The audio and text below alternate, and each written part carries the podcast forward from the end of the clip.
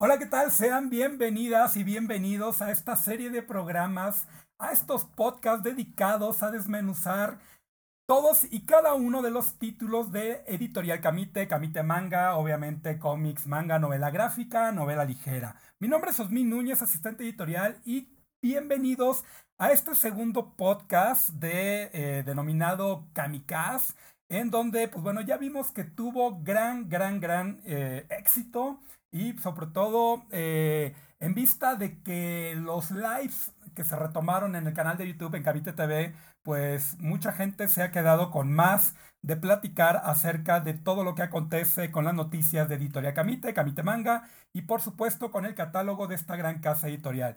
Y pues bueno, bienvenidas, bienvenidos, por supuesto, esto de verdad no nos lo esperábamos. Gracias a todos los suscriptores y por supuesto a los padrinos y a las madrinas de lujo que tenemos en esta ocasión. Y quiero dar, quiero dar eh, palabra, micrófonos y video e imágenes a nuestra querida, querida Midori Manga, que ya anteriormente nos había visitado aquí en los lives de Kamite TV y ahora incursionando en este Kamikaz, en este podcast. Mi querida Midori Manga del canal Midori Manga, bienvenida, ¿cómo estás? Hola Osmin, muchas gracias por tenerme aquí de vuelta. Eh, pues muy feliz, muy contenta de estar de vuelta aquí con ustedes, con el Team eh, lista para una plática aquí amena con ustedes. Muchas gracias por tenerme de vuelta. Mi querida Midori, nada más para mencionar un poco y para romper el hielo, que bueno, ya lo rompimos antes de entrar aquí a, esta emisión. Eh, ¿Qué te has hecho? ¿Cómo has estado? ¿Cómo te sientes? ¿Cómo has visto la respuesta de tu, de tu participación en los lives de Camite TV? Pues bien, bastante bien. Yo estoy pues muy contenta. Seguimos eh, pues, creando contenido en Instagram, en YouTube eh, ahora sí que poniéndole mucho empeño para pues hablar y, compartir lo que nos gusta, ¿no? Creo que ese es el objetivo. Y pues la verdad es que muy feliz de estar de vuelta. muy, muy feliz de estar de vuelta por acá. Eh, estuvo, me la pasé muy bien las veces que vine, que los acompañé en los eh, Cami Lives. Y pues muy feliz de aquí de hablar de algo que además a mí me apasiona mucho. Muchas gracias, mi querida Midori. Y por supuesto también le doy la bienvenida eh, a alguien muy especial y por supuesto lectora apasionada y también integrante del Camitín, que bueno, ustedes ya eh, la van a ir conociendo poco a poco. Y pues bueno, le doy la bienvenida a mi querida y estimada Xochitl Ugalde. Bienvenida, Xochitl. Pues muchas gracias, muchas gracias con la invitación y pues a ver, a ver cómo nos va en este primer aparición. Mira, súper bien, súper bien mi querida Xochitl, porque sé que eres muy fan de, del manga, obviamente, en general, pero eh, hay algo en particular por estas fechas y sobre todo por lo que se, lo que hemos visto en las redes sociales de la editorial, que, que los fans eh, a raíz de estos en vivos, a estos lives, quieren más y pues obviamente en los lives estamos un poquito más limitados estamos cortos de tiempo, estamos, no, digo, yo creo que el tío Camite también eh, ha disfrutado bastante este, este, este, tipo de encuentros, los suscriptores no se diga, y pues bueno, también le quiero dar, eh, con esta premisa le quiero dar la bienvenida al tío Camite, que también no podía faltar en esta emisión, en este nuevo formato Kamikaz en estos podcasts dedicados a desmenuzar todo el contenido de Editorial Camite. Bienvenido, tío Hola, Gracias. Bueno, aquí estoy feliz de recibir otra nuevamente a Midori y por primera vez a Xochitl. Entonces, ya listos para platicar de lo que sea. Bien, gracias, tío Camite. ¿Cómo te encuentras? Bien, bien, muchas gracias aquí. todo bien, ok. Pues bueno, estas fechas son muy, muy esenciales, muy, muy especiales también, en particular para un público también muy querido en toda la comunidad de Camite, obviamente. Y pues eh, no podíamos dejarlo pasar porque la primera vez que nos visitaste, mi querida Midori, eh, vimos la respuesta de toda la comunidad, eh, podríamos llamarla Fuyoshi. Toda la comunidad, en cierta manera, apasionada lectora del BL, el Boys Love o el Yaoi, que ahorita vamos a desmenuzar un poquito el término, ¿no? Pero, pero aprovechando que son épocas del Pride, eh, en, eh, épocas en la, en la que la comunidad LGBT se encuentra al 100 en redes sociales, en eventos y por supuesto el manga y el noveno arte no es la excepción y pues bueno, la cantidad de personajes eh, LGBT en los cómics y mangas, como ya lo he mencionado, es eh, cada año se incrementa, por supuesto, en las series de televisión, en las películas y todo, todo lo que tenga que ver con la exposición y difusión del noveno arte. Mi querida Xochitl, sabemos que, pues bueno, por la cercanía que tienes aquí en la editorial y que tienes de primera mano muchos de los títulos este, antes que los... Que, nadie. Antes que nadie. Es, es muy importante que lo menciones porque eh, te toca desmenuzar y te toca leer eh, los títulos, eh, los lanzamientos más que nada.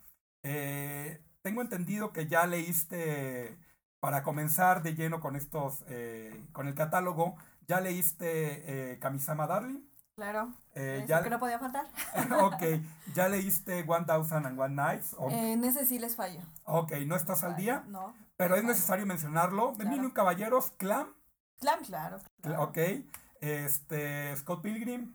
Eh, no, les fallo. También. Mira, no te preocupes, no pasa nada. Solamente estoy mencionándolos. Sí, no vamos a entrar de lleno, pero estos títulos que estoy mencionando en particular, mi querida Midori, tiene personajes muy característicos que han hecho eh, del fandom eh, queridos, ¿no? En, particular, eh, el tema yaoi o BL. Me gustaría comenzar con este término que ha sido muy, muy, en cierta manera, criticado por un sector y ha sido tendencia en redes, ¿no?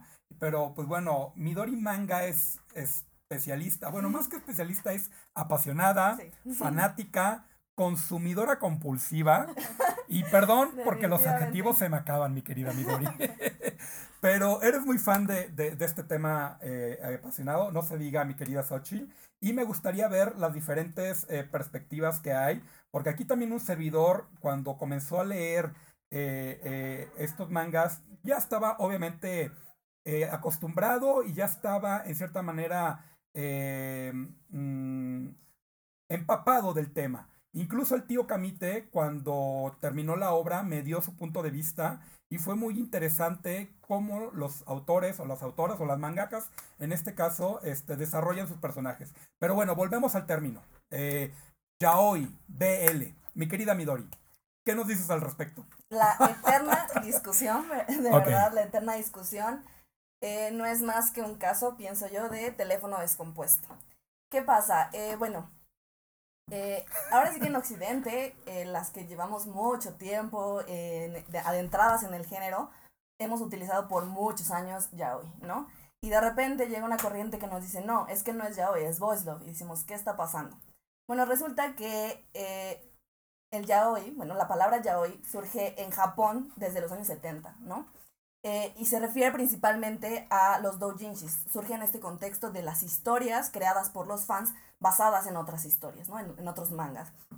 Entonces, eh, bueno, ahora sí que yo no sé japonés, pero el yaoi eh, surge, es como un acrónimo de cierta frase que, que implica no clímax, sin clímax, sin punto y sin final, me parece. Ahora sí que me corregirán quienes, quienes lo sepan, ¿no? Eh, pero era en el contexto de los doujinshis, ¿no? Entonces, cuando una historia, eh, ahora sí que las autoras o quienes dibujaban estas, eh, estas historias, era como, pues solo queremos ver a nuestros personajes queriéndose, punto, no queremos más. Y, y antes de continuar, te voy a interrumpir. ¿Qué es un doujinshi? Digo, aquí muchos ya lo conocemos, pero hay gente nueva suscriptores nuevos que muchas veces desconocen estos términos. me, voy a, me voy a estar deteniendo en cada término porque si es necesario mencionarlo. Eh, las clams, como sabemos, mi querida Midori y mi querida Xochitl, comenzaron precisamente haciendo doujinshi de sus personajes favoritos. ¿Qué es el doujinshi, mi querida Midori? Bueno, sí, los doujinshi, bueno, es que en Japón pasan cosas muy particulares que son diferentes de cómo consumimos eh, el entretenimiento en Occidente. En Japón, eh, los consumidores son vistos como una parte más del círculo, ¿no? De producción. Entonces, son eh, es incitado que produzcan sus propios materiales basados en otras cosas. Los doujinshi son justamente eso, cómics, o mangas más bien, eh, basados en otras historias, donde vemos personajes en historias ficticias o, bueno, fuera del canon de la historia principal o en situaciones eh, completamente irreverentes, lo que, lo que, lo que surja, básicamente. Es especie de fan art, especie de historias. Fan art, pero más largo, ¿no? Alternativa. Por ejemplo, los fanfics, ¿no? Los fanfics. Son la versión escrita. Si yo, si yo quisiera ver a mi querida Sakura Kinomoto y a mi Tomoyo consumar ese Amor. Ese amor que hemos leído, que hemos leído en Carcaptor. Eso es prácticamente un doujinshi, ¿no? Con excepción, bueno, no con excepción, con el tema en particular de que va más allá de un tema más que pasional, un tema sexual, un tema amoroso. ¿Puede, ser? Depende, es que justamente se ha pensado mucho en el doujinshi como en esa parte. Pero hay muchos doujinshis de muchos tipos. Pueden ser solo una historia en donde nuestro personaje principal sale del canon, sale de su historia y, va, y es ahora un trabajador en una cafetería. Ah, Los doujinshis implican historias de todo tipo pero como las más populares, las más famosas son las que hablan sobre la parte sexual o la parte erótica, amorosa, erótica, pues son las, las que se ha, se ha pensado que los doujinshi solo son sobre eso, pero no es así. Entonces, justamente esta categoría de lo eh, de historias que solo se centran en lo sexual, en lo erótico, es el ya, bueno, en el caso de parejas masculinas, hombre y hombre, es el yaoi. Interesante. Mi querida Xochitl, ¿ya habías escuchado el término? Claro, de hecho, eh, igual, yo creo que como buen fan, eh, debes de buscar este alguna historia relacionada. a Y puedes encontrar desde, igual, basados con los personajes, pero viviendo una vida completamente diferente. Los puedes encontrar, este, no sé, en un mundo apocalíptico, pero viviendo su amor, o viviendo esa historia. Sí, sí, sí. O sea, y yo creo que también es lo que lo hace, eh, te atrae más. Porque también, por ejemplo, yo, ¿no? Digo, ay, no me gustó, o quisiera que este hubiera sido el final, o que ellos hubieran hecho esto. Tú ahí tomas esa parte y, y te inspiras eh, y lo puedes escribir. No, o sea, de ahí salen muchas nuevas historias. La famosa comiquet, eh, la famosa, bueno, se me, olvida, se me olvida el nombre de otra convención, pero estas famosas convenciones, principalmente en Japón y también en Estados Unidos y en algunos otros países, están dedicadas, tienen un día exclusivo, único, es, eh, dedicado a, a, este género, ¿no? A este, a estos, eh, a estos, a, a, estas consumidoras, consumidores. Y eh, también me gustaría enfatizar un poco en que la mayoría del público consumidor es el público femenino. En su mayoría. Es en su mayoría, ¿no? Digo, curiosamente con los personajes LGBT y ahorita mencionando el tema yaoi y BL, pasemos ahora a este término en particular. ¿Por qué surgió este término o por qué surgió esta disputa en redes, en, canal, en canales de YouTube, en comunidades, eh, principalmente con las Fuyoshis, ¿no? Por, es, correcto mm, decirlo, ¿no?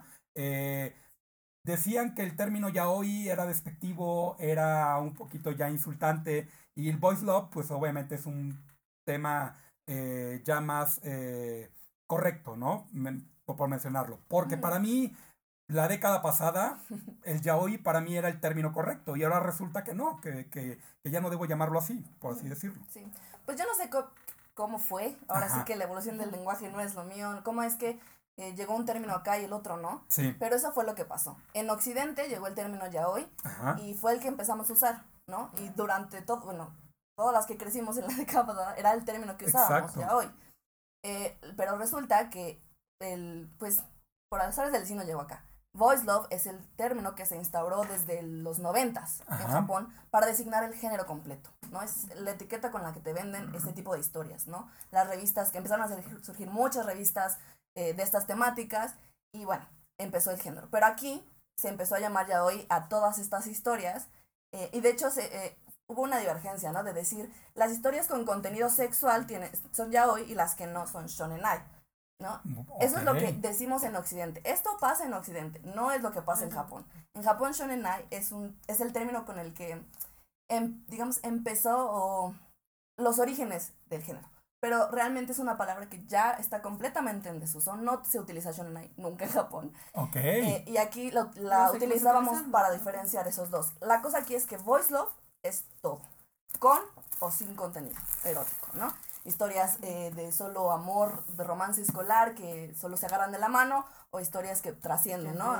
Al, a lo físico, etc. Todo es voice love. Y mira, fíjate que, que, que, también qué bueno que mencionas el Shonen Ai, porque Tokyo Babylon cuando fue anunciado en su momento en las redes de Kamite Manga, había incluso también lectores y lectoras que decían, es que es un Shonen Ai, ¿no? Incluso el tío Kamite, ¿recuerdas aquella vez cuando trabajaste el título, ¿no? Y, y, también el término para ti era no nuevo, pero sí era curioso cómo el público lector le va poniendo categorías, ¿no? A cada, a cada, a cada manga. ¿Qué nos tienes que decir al respecto? Es que, bueno, yo siento, lo comentaba con Midori antes de entrar aquí al aire, es de que también hay como ciertas discusiones en cuanto a los géneros, no solo el yaoi, el BL y todo esto, sino ya en general considerar los shoujos, el shonen, el seinen, hay como cierta discusión y cierta porque muchas veces se basan justamente en las revistas que lo publican, no tanto en qué tipo de historia sea. Y siento que, bueno, pasa esto también con el yaoi y el, y el BL. Yo, por ejemplo, el de Tokyo Babylon en sí, no lo veo tanto como una historia. Yo creí que eran los shonen ahí eran unas historias como románticas y como tal. Y Tokyo Babylon no lo veo tanto como romántico, aunque hay como este chipeo, por decirlo de alguna manera, entre Seishiro y, y Subaru, este, pues en realidad tampoco es que se desarrolle una historia de amor como tal. Bueno, al final ya vemos que los sentimientos de Subaru sí se empiezan a desarrollar, pero... Pero creo que sí, o sea, la verdad siento que sería como una discusión eterna. Y regresando como al tema justamente del BL y del yaoi, y yo tenía también esa idea, justamente el BL ser un género más general, este, en cuanto a las historias estas con temáticas homosexuales, mientras que, bueno, sí, homosexuales, mientras que el yaoi esté siendo un término ya más específico, como un subgénero del BL, por decirlo de alguna manera, donde más específico este, tocan temas sexuales. Esa era la idea, justamente esa era la idea que teníamos o tenemos todavía, está muy arraigado en Occidente. En, tú encuentras en, en el habla inglesa también se usa el yaoi eh, como palabra eh, para, para el género. Eh, entonces está muy arraigado todavía en Occidente. Pero la realidad es que el voice love como etiqueta comercial es todo, todo, todo, todo, absolutamente todo. ahora, ¿qué pasa por ejemplo con Tokyo Babylon? Tokyo Babylon no es un voice love, tampoco es un shonen porque no es un término que se usa en Japón es un manga, pues yo, género yo diría como supernatural, de misterio, ¿no? Esas serían mis, mis palabras para describir el género. ¿Quién está dentro de shonen, no? Ajá, no, es shoyo, ¿no? Es demografía. Se, se, supone que es un shoyo, ajá. Es un, demografía, es un demografía shoyo, ¿no? Entonces en ese momento estaba apenas surgiendo la palabra boys love también en Japón, ¿no? Para designar el género.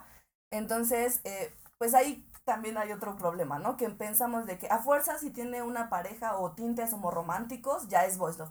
Y no es cierto, es solo si los autores y los editores deciden que es voice love, ¿no? Entonces también otro de que, que, que dice el tío Camite, ¿no? De, yo pensaba que solo eran historias románticas, ¿no? Entonces cuando tenemos historias dentro del género que rompen estos esquemas, que son de terror, que son thriller, que son psicológicos, dicen, es que eso no puede ser voice love. Es como, ¿por qué no? Los, la autora o el autor, la editorial decidieron que fueran voice love, ¿no? Entonces lo es. Entonces como que sí, a veces nos encasillamos mucho en, en, las, en las etiquetas y es como de, no tenemos por qué, ¿no? Exactamente, o sea, puedes manejar tantos títulos como pudiera, eh, simplemente como mencionan esa relación eh, en Tokyo Babylon.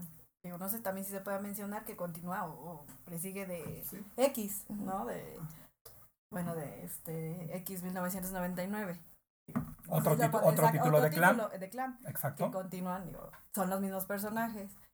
Pero me había pasado lo de Midori. Yo crecí en esa época de yaoi. ¿Y qué género es? Es yaoi, ¿no? O sea, tú ves dos parejas y es yaoi. Y en la actualidad dices, vele, haz es un poco Que es algo, algo similar. Bueno, me recordó un poco lo que pasa con el Isekai, que el Isekai que ha cobrado con mucha popularidad también actualmente, pero que también hay, historias viejitas que podrían considerarse Isekai, pero que simplemente aquí no los tomamos en cuenta como tales, ¿no? Guerreras mágicas. Las guerreras mágicas, justamente, o sea, es como el ejemplo que queda perfecto aquí en nuestra casa. Pero también va cambiando junto con las generaciones, ¿no? Obvio. Eh, todo cambia, todo cambia. Y eh, yo veo así de que nos estamos encasillando en llamarlo en un solo género. Digo, porque, repito, pueden ser muchos dentro de una misma historia. Pero al final de cuentas, los japoneses nos dicen, es esta etiqueta.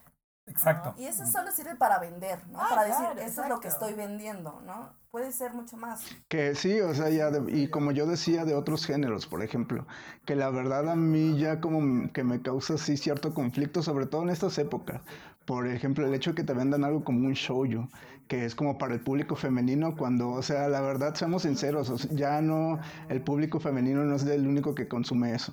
O sea, tenemos muchos hombres también leyendo ese tipo de historias, y también, y lo mismo pasa con el shonen, con el seinen y el yosei, y lo que sea, o sea, todos los géneros, yo creo que ya en esta época la gente está más abierta a explorar como todo tipo de historias.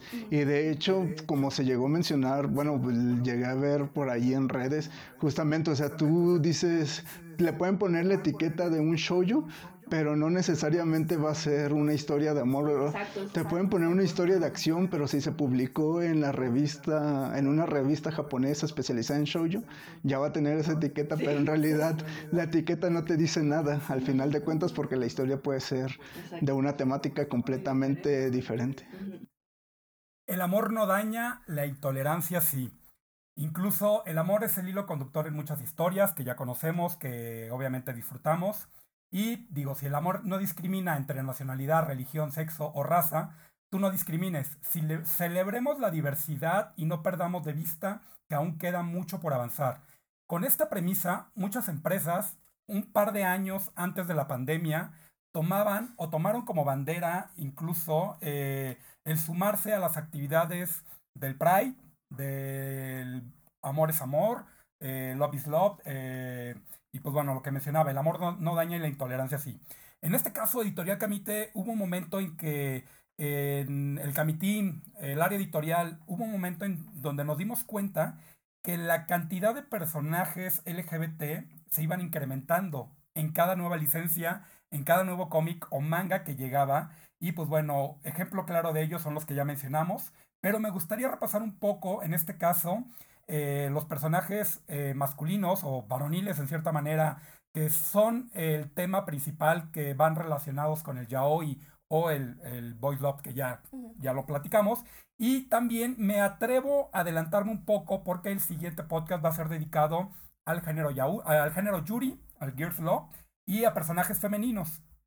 Pero bueno, en, esta ocasión, eh, como ya tenemos un título recién finalizado como es Kamisama Darling, voy a repasar brevemente a personajes eh, eh, específicamente hombres que han sido muy, que han dado mucho de qué hablar en cada una de las series. Y uno de ellos es nada más y nada menos que Waylon Smither o Smithers, como lo conocemos en Los Simpson, en la serie animada es un título publicado actualmente por esta casa editorial. Y Smithers vimos cómo Matt Groening, a través de la serie animada, prácticamente lo fue sacando del closet, entre comillas, porque también eh, Los Simpson ha sido un tema tabú a lo largo de las décadas, porque ya tiene décadas.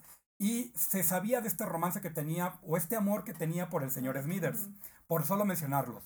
También está eh, Patty Bouvier, la hermana, eh, las, las hermanas, eh, las, las gemelas, las tías de, de, de, Bar y Lisa. Y bueno, Patty también se declaró abiertamente LGBT también en un capítulo que también causó furor en redes sociales, por mencionarlo, ¿no?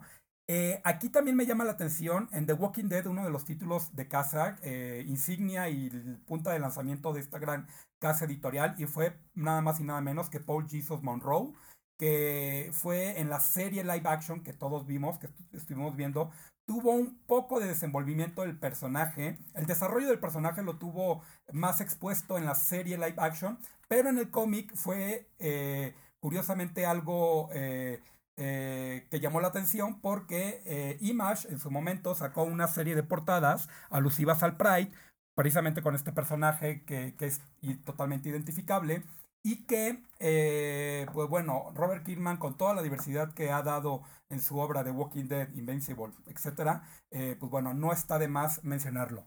Me llama la atención también que eh, Scott Pilgrim, Brian O'Malley, famoso autor de, de Los at Sea, y, y también, obviamente, con, con su obra maestra eh, tanto en cine y, en noveno arte como les Scott Pilgrim. Wallace, el personaje eh, abiertamente gay, y por supuesto Stephen, que en la serie, bueno, en la película no fue tan retratado abiertamente, sino más bien eh, lo, es un personaje heteronormado totalmente. En la serie es, expresa su amor como tal, incluso se jacta de ello, ¿no? Kevin Keller un personaje exclusivo para la serie de Archie y que hace poco también nos visitó Dan Paren, el creador de este personaje LGBT, ¿no? Y, que en la serie de Riverdale pues también lo mencionaron. Y pues bueno, ya para no adentrarnos en la parte del, cómic, me, llama la atención que en el manga, precisamente con Kamisama Darling, eh, Aoi Satake y uno de los dioses de la fortuna, Daikokuten, que bueno, vamos a entrar de lleno. Y también quiero mencionar otro título manga, que es nada más y nada menos que One Thousand and One Nights, que no es BL, que no es yaoi, pero lo queremos mencionar porque también hubo lectoras, lectores que creían que era un BL, mi querida Midori. Sí, bueno, de hecho, eh, en cuanto lo anunció Gamite, yo fui a investigar para ver qué era, porque eh, la autora Yukiro Sibisaki, la verdad, tiene también otras historias con ciertos tintes, ¿no? Que parecen como románticos.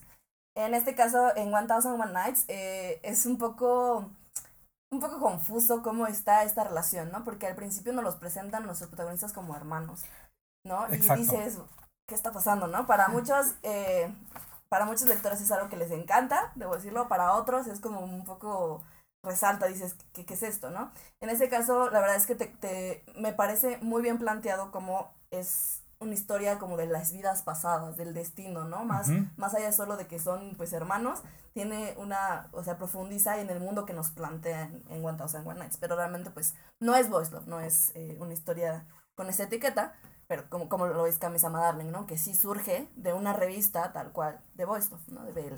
Mi querida Xochitl, aunque no te has puesto al día con eh, One Thousand One Nights, es curioso, es necesario mencionarlo, te voy a decir por qué el tío Camite muchas veces, obviamente, se adelanta a leer las historias cuando está trabajando en el área editorial. Claro. Un servidor también a mí me pasa que eh, cuando empiezas a ver el desarrollo de los personajes, eh, me sucedió con One Thousand and One Nights, que cuando el grupo de amigos o el grupo de cercano a los protagonistas se va ampliando, de repente existe este famoso chipeo que es necesario mencionarlo, mi querida Midori. Es bueno chipear a los personajes eh, plasmados en, el, en la página, pero no es bueno eh, chipear a personas o a artistas, ¿no? Mm, bueno, creo que esa es una gran discusión del fandom. Exacto. Este... no, dilo, dilo. Sí, es lo que también te iba a comentar, porque, no, o sea, te puedes encontrar infinidad de chicos, o sea, con quien menos lo encuentres, ¿no? O sea, pudieras pensar que es la persona o la pareja que menos conexión tiene, pero al final de cuentas la mente es tan poderosa. O sea, sí. Hay, hay eh, fans que dicen, a mí me gusta esa, esa, esa pareja, los voy a shipear. Claro. Eh, y, y, digo, volvemos al tema de los de, de volvemos al tema de los fanfics. Mi querida Midori, eh, también, bueno, miren, sabemos que ya terminó Kamisama Darling. no nos vamos a meter de lleno a dar spoilers, pero sí vamos a presentar un poco contexto y eh, situaciones que nos van a hacer entender un poquito más y amar el manga. En lo particular, lo voy a volver a repetir porque en varios lives de Kamite eh, eh, siempre he recomendado este manga, no solamente por la parte del desarrollo de los protagonistas, sino me llamó mucho la atención, en este caso, que muchos pensarían que es un yaoi o un BL genérico, este, pero el desarrollo que se fue dando con los dioses de la fortuna fue lo que a mí se me hizo atractivo. Eh, en lo particular, no soy tan apasionado o conocedor de, de, este tipo de lectura, pero lo poco que he llegado a, consumir, eh, pues es obviamente la típica pareja que se conoce, se enamora, el desarrollo, pero están aquí de lleno involucrados dioses, ¿no? que es lo, lo interesante de este asunto, ¿no? Y pues bueno, quiero, quiero enfatizar aquí porque nuestro querido protagonista Aoi, pues un día de repente se encuentra eh, despierto, atado, amordazado en cierta manera, que eso es una parte eh, picante o, o, una parte eh, un poquito, podría decirlo, pues no tan fuerte, porque considerando que el tema BL es más fuerte. Creo que dentro de la historia no es tan o sea, sí toma parte como para ciertas viñetas y así, pero no es como ni siquiera lo más fuerte dentro de la historia. Exacto, no. Y, y, es precisamente lo del desarrollo de personajes. Pero ya hablar del famoso hilo rojo, que, que es muy particular, que esta premisa es muy es muy genérica o es muy recurrente en, en, en, este tema, eh, en los temas en Japón principalmente, en telenovelas, en series, películas, y pues bueno, aquí el manga no es la excepción. Y comenzamos con Aoi. Bueno, aquí se encuentra de repente atado al Daikokuten. No quiero decir su nombre completo porque es muy extenso. De repente se, me complicó, se me, se me complicó. se me complicó de todos los dioses. Su nombre correcto es Okuninushi no Mikoto, pero bueno, bueno eh, Daikokuten para los Es que en realidad son dos dioses diferentes, Daikokuten y Okuninushi no Mikoto, pero Okuninushi okay. Okuninushi para los amigos. Se, se, supone que justamente los kanjis con los que se escribe Okuninushi, los dos primeros kanjis también se pueden leer como Daikoku. Ah, Entonces por eso este se los relaciona a los dos. Y el mangaka aquí, como toma mucho, muchos de estos de concepto de los dioses de la fortuna, este, no te los explica como tal, pero sí te da como pequeños guiños de sus historias originales japonesas. Entonces este es un, guiño, esta relación entre Daikoku y Okuninushi no Mikoto. Bueno, bueno, aquí nada más quisiera enfatizar, por ejemplo, eh, eh, la mangaka tiene mucho que ver porque este por ahí algunos sabemos que de repente las mangakas son fans de otras historias, ¿no? Entonces, eh, lo que hizo aquí Kyoko Aiba con, con Daikokuten y con Aoi, pues bueno, fue involucrar aquí este trío o esta relación, este triángulo amoroso, ¿no? Con el otro. más que un triángulo porque se involucran más personas, pero... Lo que conocemos como harem. Harem, ok. Harem generalmente va relacionado con el chico que tiene varias chicas, ¿no? Eh, que son varios personajes femeninos este, a disposición del, del prota, ¿no? Pero en este caso, pues bueno, Aoi tiene... Cuéntanos un poquito más, este, mi querida Midori. Sí, bueno, eh, a la vez que se aparece Daikoku ante Aoi, eh, pues nos habla de una promesa del pasado, ¿no? Entre Aoi y Daikoku que, que hoy eh, le hizo cuando era chiquito, ¿no? Así es que, ojo, los que nos están escuchando, viendo por allá, tengan mucho cuidado con las promesas que hacen. Porque uno cuando se enamora, y un servidor lo dice aquí, uno cuando se enamora hace cualquier cosa. Y pues bueno, aquí nuestro querido Aoi este, hizo una promesa. Pero ni siquiera estaba enamorado.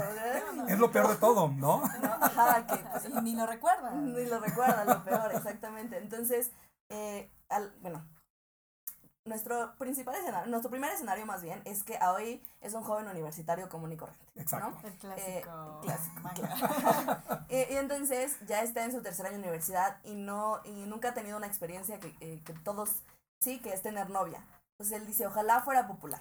Entonces, este es el deseo que pide en un templo un día que se fue borracho. Tampoco hagan ese tipo de cosas porque se les aparece un día, al parecer.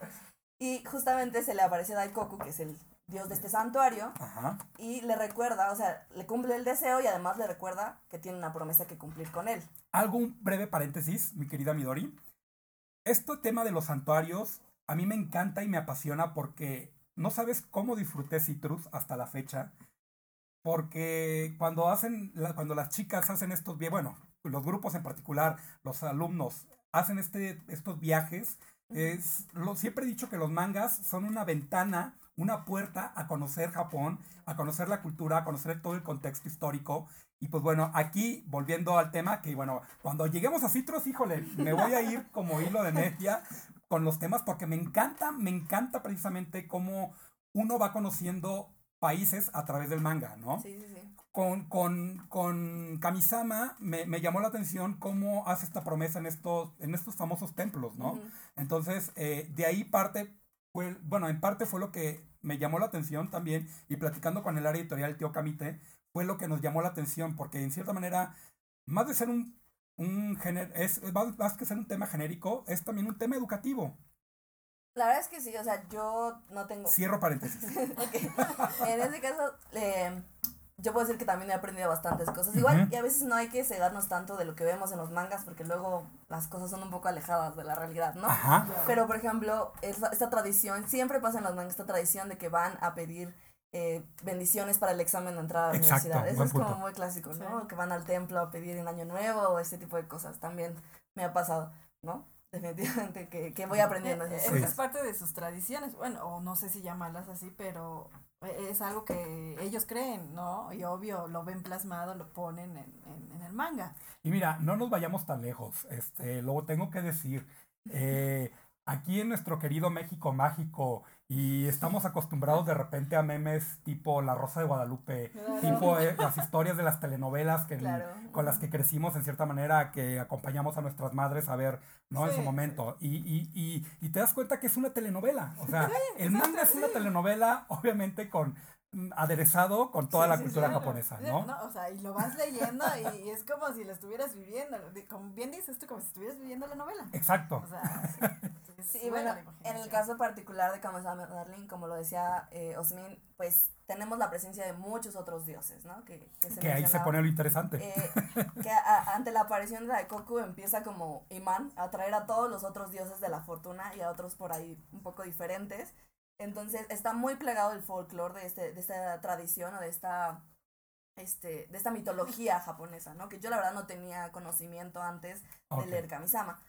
Eh, entonces, este, pues eso también resultó muy entretenido. Tiene, eh, mencionabas que eh, te pareció como fuera de lo común, ¿no? Como un voice love, pero la verdad es que uno leyéndolo te das cuenta que hay muchas cosas que se utilizan mucho y eso a mí es algo que más que verlo como malo, a mí me encanta ver ciertas cosas que se repiten, o sea, que utilizan las autoras eh, como eh, el, el, estar destinados, ¿no? Por ejemplo, a mí me encantan las historias de romance donde están destinados y, y en este caso además juega un poco con eso del destino porque es el mismo Daikoku quien lo ata a él, ¿no? Y todo el tiempo que se le rompe el hilo, va y le pone otra vez el hilo. Aquí hago una pregunta para las dos. Mi querida Sochi, mi querida Midori. Precisamente ahorita desmenuzando un poco el tema y este manga en particular que es Kamisama Darling, eh, como consumidoras de este género, ¿habían leído anteriormente una historia como esta o es la primera vez que se encuentran con este bagaje cultural? Pues yo que recuerde, es la primera vez. Eh, es la primera vez. Digo, la verdad. No me, no, no me mientas. ¿eh? No, no, sí. tengo que confesar. Ok, ok. Tengo que confesar mi delito de que yo no soy tanto de, de, de, relaciones amorosas, ¿no? Yo voy directo un poco más. Directo, ok. oye, como me, como, como me ocurrió una vez en un en vivo que yo dije, pues yo sí consumo hentai, ¿no? Bueno, H. que dije, y es normal, o sea, va a ser como muy doble cara gente que no haya visto en algún momento de su vida H y más adjetivos calificativos, pero bueno, ok. Sí, no, o sea, es, es, es, así como que ese, ese delito, ¿no? Y, incluso hasta el tío Camite por ahí me ha llegado a platicar en el área editorial que ha consumido este evidenciando y es que tengo que decirlo porque el público lector si vieran en cada en vivo, en cada publicación, qué cosas nos recomiendan, incluso la famosa regla 43, la famosa Rule 34, perdón, ay, estoy confundiendo ahí los números. La famosa Rule 34, los famosos doujinshis, los famosos fanfics. Bueno, tú también, mi querida Xochitl. Sí, de hecho es O sea, tú vas este, directamente a la acción. Sí, no, digo, la verdad a mí... Kamisama Darling tiene mucha acción, déjame decirte, ¿eh? Sí, bueno, e, es así, tiene un poco menos de... Y mira, voltea, voltea ahí atrás, ya se están echando aire, o sea, ve... ¿Qué está diciendo, no? ok, ok, perdón, perdón. ajá, eh, pero sí, sí trae acción. Digo, pero debo de confesar que lo mío no es tanto la... la El desarrollo eh, Exactamente, ¿no? Digo, yo, a lo que van, ¿no? Eh, pero... Sí. Digo, esta historia es, eh, como mencionan, el hilo rojo, los dioses. Yo creo que también esa comicidad eh, de los dioses es lo que lo hace genial. Y uniendo la, lo cómico con, con, con las relaciones, no, ya, es, es, es, el triángulo perfecto. ok, mira, nada más tocando un poquito ese tema y ya nada más como para cerrar también eh, esta parte. Cuando estábamos leyendo en el área editorial, el tío Camite se sorprendió porque cuando estaba leyendo Hybrid at Heart, es acción total. Y es este, que es un tema que también, si les gusta este, este género, déjenos aquí en los comentarios o, o participen. si les gustaría que hiciéramos un programa especial también de H, ¿no? Mi querida Midori, que bueno, es, este, que es como lo más no tan experta, pero sí es como lo más explícito que, que de momento hay en el catálogo de Editorial Camite. Eh, y yo perdón, yo creo que también es como, como mencionas, ¿no? O sea, hay, hay para todo un poco. Sí. ¿no? Para todos los géneros.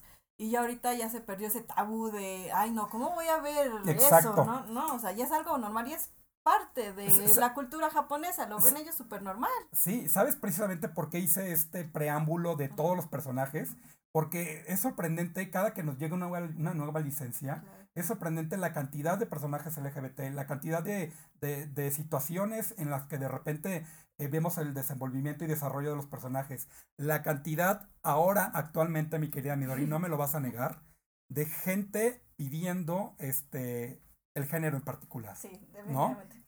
Y pues bueno, con esta premisa, que ya nos dijiste, y el tío Camite, este, el tío Camite también nos, nos decía que él de repente veía en redes sociales que hay una cantidad sorprendente, mi querida Midori, de, de, de, de, de fanáticas, de lectoras que están pidiendo eh, Voice Love. Sí. Cuéntanos, ¿qué está pasando? Eh, bueno, el género tiene un auge desde hace 10 años. A ver, antes de pasar, no respondiste la pregunta. ¿Ah, qué? No, es que, no, a ver, no, no, no, gracias. A ver, es que yo, yo, yo pregunté otra cosa y no te, a ver, cuéntanos, cuéntanos. Eh, sí, yo sí, eh, al igual que Sochi también, pues hay muchas historias que voy, a lo que voy a leer, eh, este tipo de historias, porque pues está bien, ¿no? Nos gusta. Pero la verdad es que yo también eh, he leído muchas otras historias que incursionan más en el desarrollo romántico. A mí me gusta mucho leer cómo van progresando los sentimientos y toda esa cosa. En el caso de, por ejemplo... O sea, tú sí te fijas en los sentimientos.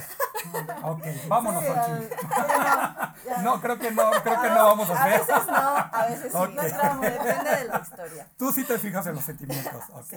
Entonces, por ejemplo, de Camisa Darling sí hay varias historias que he leído, incluso como eh, donde se adentra en la, en la parte mitológica, ¿no? Eh, historias, eh, por ejemplo, una, recuerdo muy bien que habla de esta leyenda del zodiaco chino, Ajá. este, donde es el que cuida a los animales del zodiaco chino, ¿no? Entonces, como en el templo, como en un templo así en el cielo, algo así.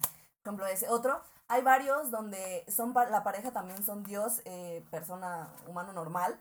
hay una que me gusta mucho donde el Dios la, la, abuela o la mamá, no recuerdo bien, promete a su hijo con el dios para cumplir un deseo. Entonces cuando el hijo regresa al pueblo, llega el dios y le dice, tú te tienes que casar conmigo, ¿no? y el dios se convierte en un dragón, ¿no? Entonces hay varias también donde vemos que se convierten en, en otros y así. A mí, bueno, lo que me llama la atención mucho, yo casi no he leído ya hoy, he leído algunas historias de Boy Love, pero, por ejemplo, seguramente Kamisama Darling que está lleno de los clichés, así como ahora que mencionabas los echis, como están llenos de los típicos clichés de los mangas echi. Pero algo que se me hace interesante justamente es esto, la cultura japonesa, cómo se ve reflejado y cómo mencioné acerca de los dioses, o sea, y te mencionan a los siete dioses de la fortuna, te mencionan a otros dioses por ahí, este, extras, y hacen muchas referencias, bueno, yo cuando estuve leyendo que Kamisama Darling me puse a investigar justamente, y hace muchas referencias a varios mitos japoneses que hay por ahí, entonces, este, también algo que me llama la atención y relacionándolo con One Thousand and One Nights, es el hecho de que también a hoy, ahí aquí un spoiler, a hoy en realidad es la reencarnación de una princesa que se llama la princesa Yagami, que también existe en el folclore japonés. Es, y este y por eso al, bueno te explican que por eso Daikoku está enamorado de, de Aoi y, ni es tan spoiler porque ya en el primer tomo eh, entendemos básicamente de qué va la, la, historia, de qué van los personajes, de qué va lo del famoso hilo rojo, porque también para algunos esto es nuevo incluso. Pero ahora sí, bueno, gracias por tu respuesta, mi querida Midori. Y ahora voy a retomar de nuevo este, el, el, el tema. Bueno, el, el. Dime, dime, dime. No, no, no. a terminar, perdón. El, siguiente tema, que era nada más y nada menos, mi querida Midori. Eh, bueno, este auge del género, ¿no? El, eh, esta ansiedad, petición, pasión y por supuesto, eh, mm, quiero aquí abrir otro paréntesis. ¿Sabes? Sabemos que durante décadas anteriores aquí en la ciudad, en, en el país, estuvimos ausentes de mangas, estuvimos, y obviamente al estar ausente de mangas, estuvimos ausentes, ausentes de géneros, ¿no? Pero me llama la atención porque en particular, eh, si de repente hubo un boom del Seinen, hubo un boom mm, medido del, del shoyo, en cierta manera, en los ochentas, ¿no? Con, con Sakura, por, o, por mencionarlo, ¿no? Y, y ahora me llama la atención si hubo esta brecha o este, esta brecha o este bache generacional eh, de donde no hubo nada de manga y de repente, ¡boom! Mucha gente empieza a pedir. ¿A qué lo atribuyes? ¿Por qué crees? Y tú como consumidora y, y, y me gustaría también que mencionaras que eres partícipe de un grupo en particular en, donde están muy al día con todos los, los, lanzamientos en, en, otros países. Sí, bueno, la cosa, como dices, digamos que México estuvo paralizado en la manga, ¿no? Sí. Pero el género no. El género fue creciendo desde los 90. Que, que, que vamos a hacer mención del Internet y de también lo tengo que decir, lamentablemente, de los scans. Este. Sí, hubo un punto en el que no había otra forma de consumir estos contenidos que no fuera por eh, scans, ¿no? Ah, todavía continúa eso de, de los scans. Digo, aquí no tenemos tanto ya hoy como quisiéramos y se recurre, se recurre a eso. Afortunadamente el tío Camite, bueno, no el tío Camite, Editorial Camite llegó y trajo, ya lo hemos dicho, trajo de regreso el manga a México y con esto estamos viendo la necesidad de, porque de cierta manera se convierte en una necesidad del lector y de las lectoras de traer este, este género.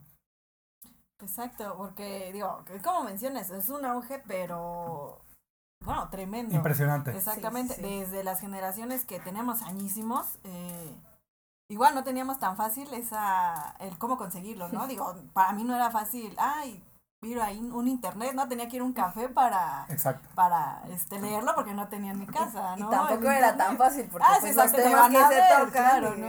Pero uno en su adolescencia, uno en la pubertad, investigaba, digo, a mí me pasó, investigaba y te llamaba la atención. Hubo un momento en que de repente, este... Me, me, tocó encontrar personajes queridos de la... Y no nada más personajes de manga, de anime personajes de cómics y dices, wow, que es el mismo tema, ¿no? O sea, Internet está plagado de estas, de estas miles de historias, pero luego también me di cuenta que había foros o pequeños grupos, este, en cierta manera, eh, por así llamarlos, eh, ocultos, o eran grupos, minorías o, outsiders o grupos relegados de lo que no éramos este, tan apasionados de lo comercial, ¿no? Pero el grupo en particular eh, en el que perteneces, mi querida Midori, ¿lo podemos mencionar? Bueno, la página o el... Bueno, eh, ahora sí que desde que yo comencé como, como creadora de contenido en Instagram, pues he encontrado muchas eh, compañeras en, en, esta pasión, ¿no? Yo, yo mencioné Internet, pero Instagram es donde se ha desatado más esta... Pues creo que fue un punto de enlace. Ok. De, ah, de que consumimos manga. Y entonces, pues ahora sí que se volvió internacional eh, esto y, y, conocí muchas otras creadoras de, de Chile, de Argentina, de, de, Perú, etcétera, ¿no? Entonces, y además más de México incluso, ¿no? Eh, y pues de una de nosotras, bueno, de una creadora de contenido, de este surgió una idea de, de, unirnos, crear un evento, porque vemos que hay en, eh, en, Estados Unidos, que hay en Europa, ¿no? En diferentes países, pero en, eh, ahora sí que no solo en México, sino en Latinoamérica como tal, no, no teníamos un, algo que nos uniera, ¿no? Que, que, pudiéramos eh, compartir. Y entonces, pues surgió el año pasado un evento que llamamos el Biel de Latam, porque pues en su mayoría somos creadoras de contenido latinoamericanas. O sea, en plena pandemia. Sí. Ok, ok. Eh, latinoamericanas que nos apasiona el voice love, ¿no? Que nuestro principal contenido, una gran parte de nuestro contenido es el voice love. Y entonces, eh, pues nos juntamos y decidimos crear como este evento que, que resultó en, en, este proyecto de Biel de Latam, que de hecho ha crecido mucho más. Okay. Eh, y, y, bueno, este año también lo vamos a, hacer, en el que pues cada una como creadora de contenido pues elige un tema y, y creamos contenido con respecto a este tema y salen en nuestros respectivos eh, pues plataformas, ¿no? Algunas en YouTube, algunas en sus podcasts, algunas en Instagram, otras incluso en Facebook y así de, dependiendo de, de dónde pues cada oh, uno publica, ¿no? Y todo, bueno, es alrededor del día del ya hoy, que es el primero de agosto por sus, pues ahora sí que las... En Japón. En Japón, ok. Que bueno, eh, con, precisamente con la Kami Agenda aquí en el Kamitim, en redes sociales, me llama la atención porque eh, muchas veces las lectoras eh, están al día con los días específicos, ¿no? Eh, me decía por ahí el tío Camite, digo, aquí todos conocíamos el 14 de febrero, pero el tío Camite una vez me dice, pero acuérdate que está la respuesta al 14 de febrero, que es el, el Día Blanco. El Día Blanco, ¿no? Entonces, curiosamente, con el yaoi en México, ¿no existe un Día del Yaoi en México todavía? Pues, o sea, es como un día internacional. O sea, como que es un día, por ejemplo, eh, de muchas editoriales en Estados Unidos que lanzan licencias, ¿no? De, de, este género, o incluso en Europa o así. Y incluso, eh, a pesar de que es un término que ya no se usa mucho, en Japón también eh, lo, lo, utilizan en Japón para pues sacar pues mucha merch, muchos dibujos, ¿no? Las mangakas se ponen así en, en Twitter, sacan fanarts de sus historias y así. Y mira, fíjate que en lo particular con, eh, con la autora de Citrus, con Saburota, yo la sigo en Twitter y me impresiona la cantidad de, de, de, imágenes este, con nuestras queridas protas y precisamente con cada día. Y amo, digo, en particular, amo su trabajo, eh, pero bueno, eso lo vamos a dejar para el, el programa especial de Citrus y, y de Yuri. Pero aquí, curiosamente, pocas autoras o pocos autores de yaoi eh, o no tan conocidos en redes sociales. Porque generalmente los japoneses eh, no, no tienen esa exposición en redes. Que ahorita se está dando. Ahorita se está dando. Ya vimos lo que pasó recientemente con un mangaka que abrió su cuenta de Twitter, ah, que rompió internet, ¿no? Este, y bueno, hemos visto que las clan eh, pocas veces han salido a, cuadro. Eh, eh, bueno, en este, en este grupo, en esta, en esta cuestión en particular con los grupos o con el, este evento con Biel Latam. Biel de Latam. Biel, Latam, ok. Eh, cuéntanos, ¿cómo va? pues estamos preparándonos para este año. Ok. Eh, la verdad es que estamos muy emocionadas porque sí, pues se unieron más personas y estamos trabajando. Y también, de hecho, de, de nuestra organización surgió otro, otro evento que fue el Biel de Award, los Biel, perdón, los Biel Awards. Wow. Que, que fueron pues para premiar todo lo publicado en español. En español, tanto digital como en físico. Entonces, ah, que eran todos los títulos eh, publicados y de hecho esta camisama publicada eh, en, una, en una categoría. ¿En qué categoría? Okay, ok, ok.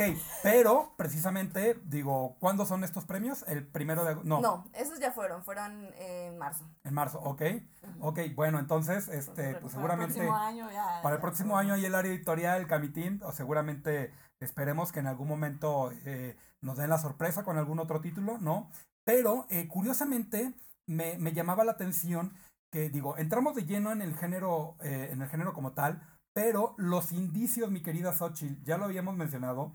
Yo, así de lo poco que, no más bien, no de lo poco, lo único que recuerdo y que me llamó la atención, no en mi niñez, adolescencia, eh, fue precisamente con el anime, de, Car, de Carcaptor Sakura, que yo no entendía mucho esta relación de Yukito y Toya, lo tengo que decir, porque los, las clan eh, oficialmente no lo, no lo han, no lo han este, mencionado, ¿no? Pero, por ejemplo, ahorita... Pero tampoco desmentido. Pero exacto. No tengo dudas, no tengo pruebas, pero, tampoco, tengo... ¿Cómo va? Bueno, ok. No, pero pruebas sí hay. Pruebas sí ah, hay. Sí, Pero mira, fue algo que me pasó también con, con la creadora de eh, Marceline, bueno, Marceline y...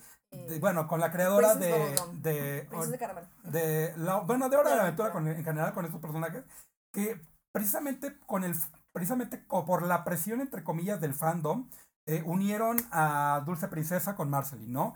Aquí, en este, en este, en este detalle con las clan, eh, creo que muchos, muchos lectores o lectoras también eh, querían ver esta combinación entre Yukito y, y, y, que, que, precisamente el tío Kamite me, me, me daba a entender, a, ahorita que mencionábamos a Kamisama, que hay un contexto y hay un, el porqué de los personajes tienen este esta atracción y este acercamiento, ¿no? Sí, bueno, pero con Toya es diferente. O sea, eh, se supone que Shaoran se siente atraído hacia Yukito, pero por esta parte mágica de la luna, pero con Toya sí se especifica que su atracción es distinta. Y aunque no lo dicen abiertamente que son una pareja y bla, bla, bla, sí te dan a entender que están enamorados. Inclusive hay una parte donde, por ejemplo, la, la profesora Mitsuki le dice, cuando yo regrese, tú ya vas a estar enamorado de alguien más. La persona más importante es obviamente. Es fuerte, es fuerte, ¿no?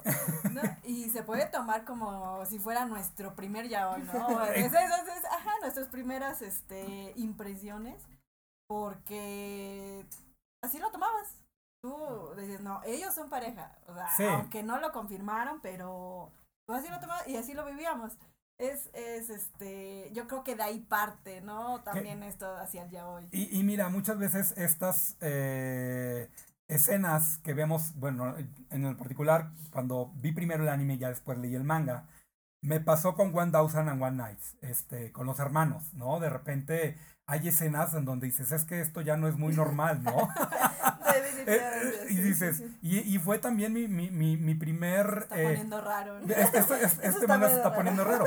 Que también, en cierta manera, tengo que mencionar este, a Oreimo, ¿no? Porque pues es entre hermanos, es, entre, eh, o sea, ¿no? Medios hermanos. Entonces, con One Thousand and One Nights no es tan, obviamente, ya lo dijimos al principio, no es tan intenso, no es tan marcado el tema, pero con Kamisama Darling, ok. Es que bueno, con One Thousand and One Nights no solo es entre hermanos, porque también aparece un genio que de hecho él está enamorado abiertamente de, de Aoi, de Aoi, digo, de Naito, perdón, de Naito, y justamente también hablan de esta parte de la reencarnación porque Naito es la reencarnación de una princesa, eh, entonces este por eso y pero el genio le da a entender así de el amor no distingue entre géneros ni entre almas y justamente aunque ya hoy no, aunque ya hoy, hoy aunque Naito no lo recuerda, él poco a poco va descubriendo en este planeta en donde están, este su pasado y que en realidad es una chica. Y de hecho justamente en el manga, bueno, él es un chico en realidad,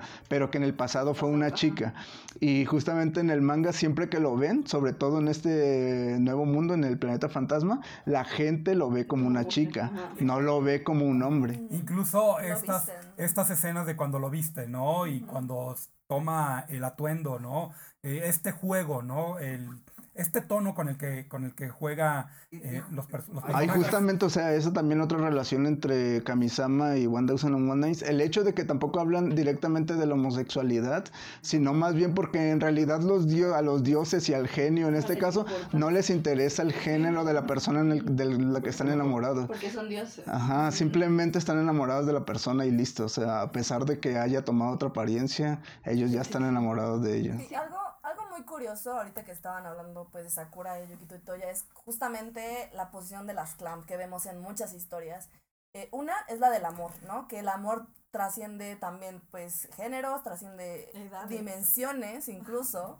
Entonces, este, esto es algo muy importante, ¿no? Y, y mira, clam necesita un programa especial. Entonces, mi querida Xochitl, mi querida Midori, sí les hago la invitación de una vez. Espero que el Camitim no me, nos, dé, nos dé pauta por allá, porque Clam es un caso muy particular. Sí, definitivamente. Y, y me llamó la atención, por ejemplo, tengo que mencionar a los chicos de Taku Kona Podcast, eh, en particular a Kurabu, que, que es muy conocedor de, de Clam, ¿no? Y, y, y, bueno, no solamente con lo de los universos, no solamente con esta parte, pero sí quería regresar, eh, así como Clam toma referencias de la cultura, como lo hacen otras mangakas, ¿no?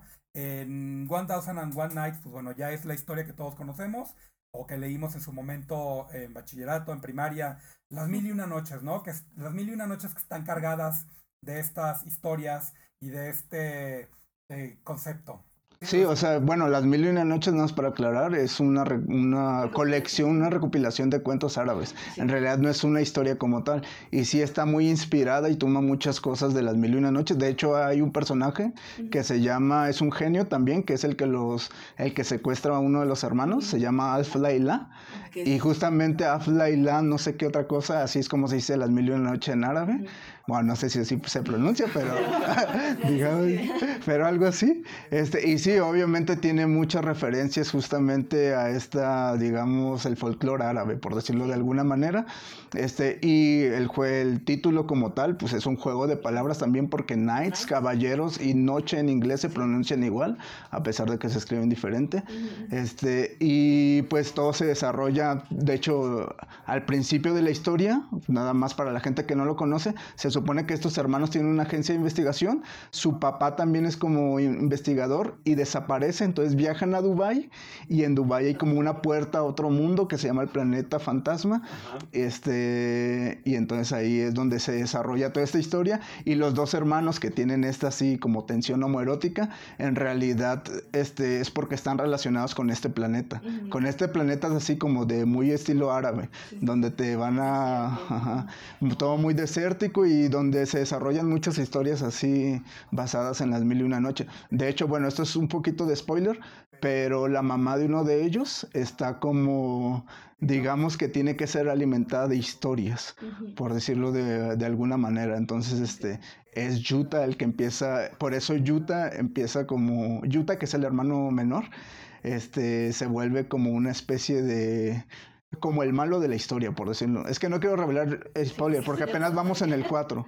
Pero, pero digamos que Yuta se vuelve como el malo, entre comillas, de la historia, pero es porque está tratando de ayudar a esta princesa que se alimenta de historia, que, no, que no puede morir, entonces Yuta le ayuda en ese sentido. Estamos casi en la recta final ya de, este eh, Kamikaze, de este podcast eh, especial dedicado a, a, este tema. Y bueno, para los radioescuchas o eh, espectadores o suscriptores que, están conociendo apenas este formato, quiero enfatizar que estas historias que estamos mencionando están disponibles en www.camite.com.mx y también eh, cualquier duda, sugerencia, comentario al respecto sobre lo que estamos platicando y por supuesto que nuestras queridas invitadas Xochitl Lugalde y Midori Manga están comentando al respecto. Déjenos sus... Eh, sus ideas, están de acuerdo con ellas, están de acuerdo, de acuerdo con un servidor. Quejas y sugerencias. Quejas y sugerencias, mi querido Nadori. dudas.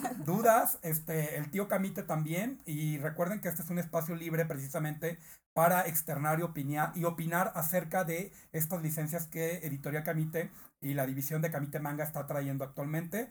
Y pues bueno, retomando... Eh, perdón, perdón, te puedo, te puedo, interrumpir. Hace ratito mencionabas, este, bueno, algunos de los personajes que que pertenecen, ¿no? Nos faltó de Mirai Nikki, eh, Aru Akise.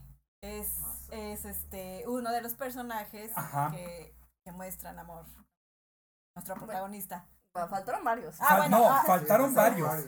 También en Odame tenemos a uno. En Odame Cantabil, que es este, se me fue el nombre también, que incluso me llamó la atención porque eh, Masumi, Masumi se llama. Ajá, incluso eh, pues es muy... Eh, o sea, es más que obvio el amor, ¿no? Que, que tiene... Que, que, ahí también, o sea, no es una historia de amor en realidad, porque en realidad él está enamorado pues de Shiaki, pero pues Shiaki ni lo pela ni nada. Pero es bastante cómico ver cómo él y Nodame se pelean cuando a Shiaki ni le importa ninguno de los dos. Bueno, al principio. Y de, y de cómic también Korra Yasami Ah, claro. que ese, ese, ese en particular también les digo que también lo estoy esperando porque también el fandom, eh, el, fandom estuvo dividido. Como buenos fan de Avatar, la leyenda de Ang, este, digo, es que es, es, es, lo mismo, o sea, nuestros, a nuestros personajes favoritos, en lo particular, a mí me encantó lo, em, el empoderamiento de Korra pero también este, me molesté un poco con, Asa, eh, con Asami en, su momento, estoy hablando de la serie animada, ya cuando estuvimos leyendo el manga, el, el, perdón, el, cómic, eh, aquí, en, aquí en el editorial dices, bueno, entiendes un poco, pero eso ya va a ser tema para otro programa. mi querida Xochitl, mi querida Midori, creo que nos podríamos extender bastante. Me gustaría que ya, eh, aquí ya, que ustedes están un poquito más involucradas con, con, el tema. ¿Algo más que quieran agregar al respecto? Este, con, con, con estas obras que ya les, les, comenté, están disponibles en Editorial Camite y, por, bueno, Camite Manga, por supuesto. ¿Y qué es lo que más les ha gustado de cada obra en particular? En, en especial de Kabisama Darling y con One Thousand and One Nights. Bueno, de One Thousand ah, Nights me gusta mucho cómo plantea este, ese otro mundo, ¿no? Eso es algo que a mí me, me resultó pues muy interesante. Ok. Y, y, y, como comentaba, me encantan las historias destinadas, entonces justo de que se reencuentran y, y el destino y las armas, a mí me encantan. Esas son cosas que, que, que me encantan y justo por eso también me gustó mucho Kamisama Darling. Y además que Kamisama Darling, eh, a pesar de que pues sí tiene los dioses y toda la mitología, sigue una historia de romance bastante común y a mí eso me, me encanta, sí. Puede ser muy cliché, pero a mí me, me, me gusta mucho cómo siguen estas, eh, pues estos tropos, digamos, de, de historias, ¿no? De, de justo del hilo, de, de lo que siento por él, es real o no, de, de que me confunde y todas estas cosas que a mí, pues, por, por alguna razón sigo leyendo eso desde hace tanto tiempo, ¿no? Y, y, seguirás leyendo. Sí, la verdad sobre, bueno, eh, yo que soy una ávida y apasionada del voice love, solo pido como pues que apoyen mucho a Kamisama Darling pues para que nos traigan más cosas porque pues la única manera que crezca el mercado de voice love en, en el país es pues apoyar lo que ya hay, ¿no? Solo pues eso. ¿Y mi querida Xochitl? Pues igual, a mí eh, Kamisama te digo, me fascinó por la comicidad y está muy, bonita, está muy bonita la historia, está muy bonita la historia. Eh, en lo personal le falta más acción, pero, pero es, es, algo que... Eh, el área editorial está tomando nota. Eh, no, y más acción. Eso. Hay, otra, hay una historia, bueno, que, que Eva tiene varias historias de un solo tomo. Y hay una de un dentista que es que tiene así es todo. Yo creo que te va a gustar mucho esa no, y, y, es lo que iba a comentar, o sea, que se pueda ampliar el mercado, ¿no? O sea, para ver de todo. Digo, consumir Kamisama para empezar, eh, yo sé que también hay, hay muchas, muchas y muchos que les gusta tanto e, el, romance o que buscan algo más, ¿no? Pero como dice Midori también, poder apoyar y, y pedir, pedir y sí. sabe que quiero esto, quiero lo otro. Y e, Ese es un punto muy importante, porque eh, lo poco que he leído en los foros, mi querida Xochitl Midori, dicen, ok, es un sector muy especial, un sector en cierta manera que lo pide. De nicho. De nicho. Pero de verdad, ¿cuántas personas o cuántas integrantes o integrantes de ese nicho lo van a, comprar, ¿no? Y, y, algo que me ha encantado, mi querida Midori, eh, nos lo dijiste la vez pasada y me gustaría que lo volvieras a, a comentar ahorita. Tú consumes producto importado y no eres la única que lo hace. Es un público muy, muy, muy amplio, amplio, amplio Sochi que eh, a mí me pasa con algunas ediciones de cómics. A veces incluso colecciono eh, eh, ediciones europeas o españolas de un cómic en particular, teniéndolo cerca aquí en Estados Unidos, pero cuando ya eres fan, supongo que también te, sucede, mi querida Midori. Sí, bueno, yo compro principalmente. Ah, sí, o sea, me encanta la pasión, porque me entiendes. De Estados Unidos principalmente consumo, porque pues tenemos más facilidad, porque es... ¿Lees en inglés? Sí, sí leo en inglés. Entonces, eh, consumo más de Estados Unidos, también llego a, a, importar cosas desde España. Ok. Pero a mí, a mí lo que me gusta de leer manga es leerlo en mi idioma. Pero a raíz de, de del éxito de esto, yo sé que, que, que, vienen más cosas a raíz del décimo aniversario. Y mi querida Xochitl, tú estando en casa, estás disfrutando mucho esto. Claro, eh, digo, bueno, también comentábamos, este... Que también eres de casa, Midori, ¿eh? No te quiero excluir porque, porque, déjame decirte, se ha hecho una bonita comunidad. Y, pues bueno. estando aquí, comentaba con Midori, ¿no? Que, que pareciera que de primera mano pudiera tener acceso, pero muchas veces por tiempo, o sea, no puedo este disfrutar el momento de todo, ¿no? El, el tiempo es, es este tremendo aquí. Sí, sí, O sea, estar aquí en Camite es algo excepcional, pero también muy absorbente. No, pero mira, es parte de la pasión ah, que es parte de la pasión que, que, nos este que nos caracteriza. El tío Camite también cada que lee una nueva licencia, eh, ya lo dijo, investiga el, todo el área editorial en particular y también quiero eh, agradecer al área de diseño por ahí a mi querida Karen, eh, Karen Lara, Karen Ramírez, este este se me olvidan los demás nombres, este Adriana, este, Karina, eh, porque están haciendo también una labor eh, increíble, porque están leyendo los mangas, los están disfrutando y cuando eligen las imágenes, cuando eligen este, eh, ciertas frases de, la, la, frase Kamite y todo esto, creo que es una comunidad hermosa, mi querida Midori. Y pues bueno, por último, eh, bueno, mi querida Sochi, sabemos que estás aquí en casa y vas a estar eh, participando y vas a estar, esperemos, en más, en, más programas especiales. pero mi...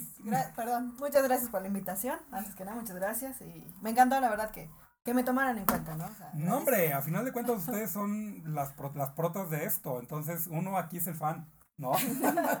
y mi querida Midori, eh, ya para los, que, para los que no te conocen, tus redes sociales, ¿dónde te encontramos? Eh, bueno, mi plataforma principal es Instagram, estoy como midori.manga. También estoy en YouTube como Midori Manga. Eh, ¿El canal de YouTube se llama Midori Manga? Ajá. Ok. Y nada más para finalizar, ¿qué significa Midori? Midori es verde en japonés. Ok. Y mi, es mi color favorito. Bien, ok. Ok. Sí, sí, sí. Y este, bueno, el canal de YouTube, eh, tus redes, estás más activa en Instagram. Sí, digo, estoy en Twitter, pero no me acuerdo bien. Ok. y eh, bueno, y me decías del evento. Eh, ¿Dónde lo vamos a poder ver? Eh, tenemos nuestras redes, estamos en Instagram. Podemos compartirlo. Sí, okay. Latam. Eh, también estamos en Twitter, así en todos nos encuentras como BLD Latam. En YouTube nuestro canal es Eromango, que es como la marca, como para incluir a los eventos. Entonces estamos ahí.